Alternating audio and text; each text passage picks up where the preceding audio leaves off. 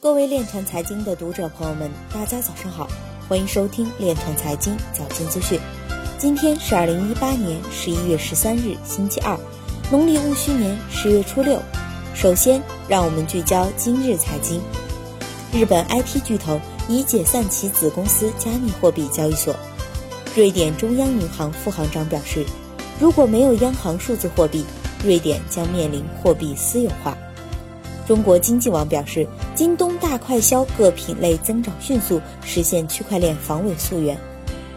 中国区块链加产业联盟完成第一批成员招募。李笑来表示，比特币最大的应用是转账，交易所也是转账的延伸。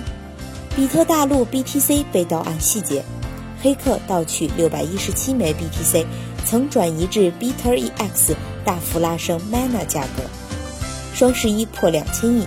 区块链覆盖1.5亿件货品，有报告显示，区块链应用于电商行业已将近五十家项目，中国占百分之六十。中国工程院院士陈晶表示，区块链技术是大数据未来应用的七大发展方向之一。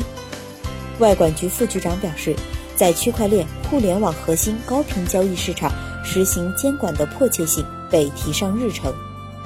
今日财经就到这里。下面我们来聊一聊关于区块链的那些事儿。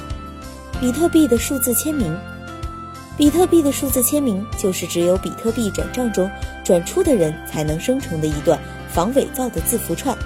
通过验证该数字串，一方面证明该交易是转出方本人发起的，另一方面证明交易信息在传输中没有被更改。数字签名由数字摘要和非对称加密技术组成。首先。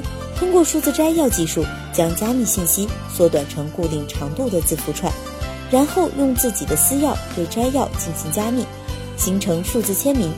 完成之后，你需要将完整的交易信息和数字签名一起广播给矿工，矿工用公钥进行验证。如果验证成功，那么就证明该交易确实由本人发起，并且信息未被更改。听起来是不是非常的复杂？其实，在真实的转账过程中，你只需要输入你的私钥，转账就可以瞬间完成了。以上就是今天链臀财经早间资讯的全部内容，感谢您的关注与支持，祝您生活愉快，我们明天再见。